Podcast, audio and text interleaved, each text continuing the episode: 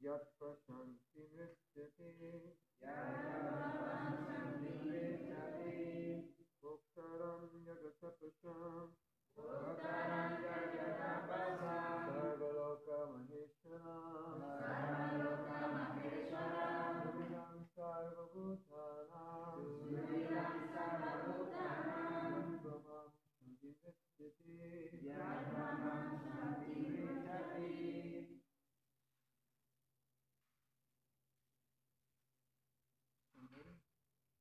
आइए।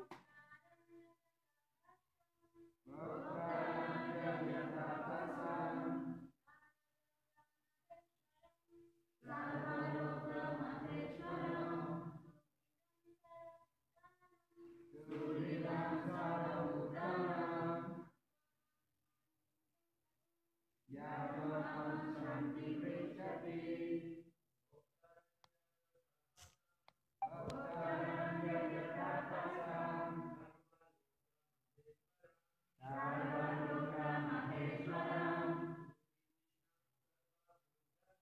Tu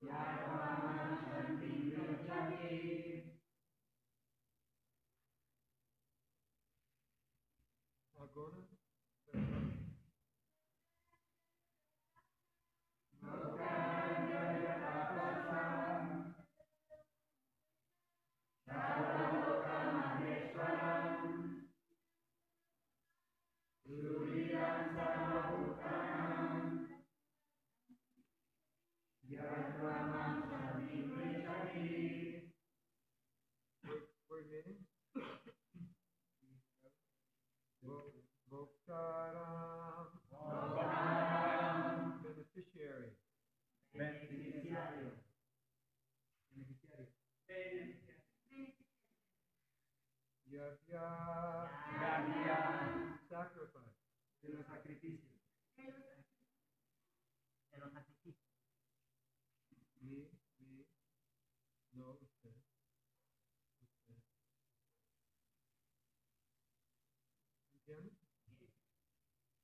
Tapasam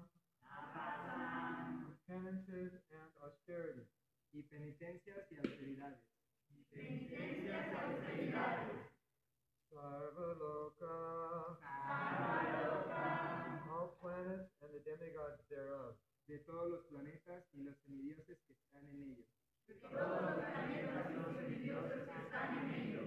Maheshwaram,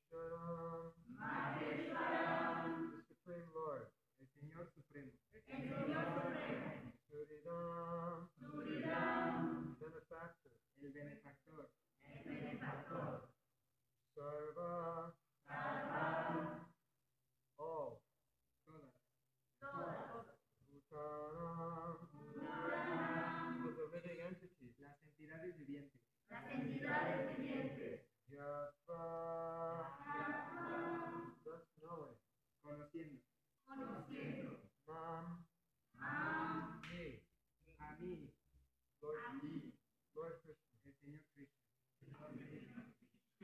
placer, Andy.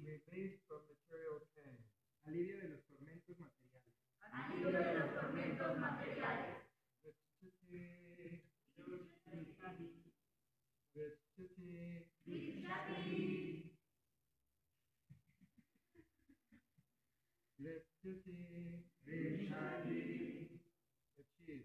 uno encuentra, uno encuentra. The sages, knowing me as the ultimate purpose of all sacrifices and austerity, the supreme lord of all planets and demigods, and the benefactor and well-wisher of all living entities, attain peace from the pain of material misery. Una persona que tiene plena conciencia de mí que me conoce como el beneficiario último de todos los sacrificios y austeridades, como el Señor supremo de todos los planetas de semidios, y como el benefactor y bienqueriente de todas las entidades vivientes, se libra de los tormentos de los sufrimientos materiales y encuentra la paz. The conditioned souls within the clutches of illusory energy are all anxious to attain peace in the material world. Todas las almas condicionadas que están en las garras de la energía ilusoria ansían encontrar la paz en el mundo material. But they do not know the formula for peace, which is explained in this part of Bhagavad Gita. Pero ellos no conocen la fórmula de la paz, la cual se explica en esta parte del Bhagavad. The greatest peace formula is simply this La mejor fórmula para la paz es simplemente esta. Lord Krishna is the beneficiary in all human activities. El Señor Krishna es el beneficiario de todas las actividades humanas. Man should offer everything to the transcendental service of the Lord, because he is the proprietor of all planets and the demigods thereon. Los hombres deben ofrecerle todo al servicio trascendental del Señor, porque Él es el propietario de todos los planetas y de sus respectivos semidioses. No one is greater than he. Nadie es más grande que Él.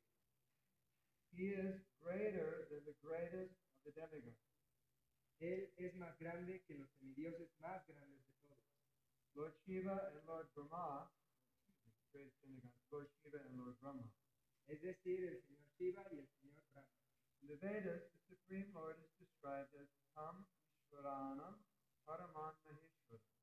En los Vedas se describe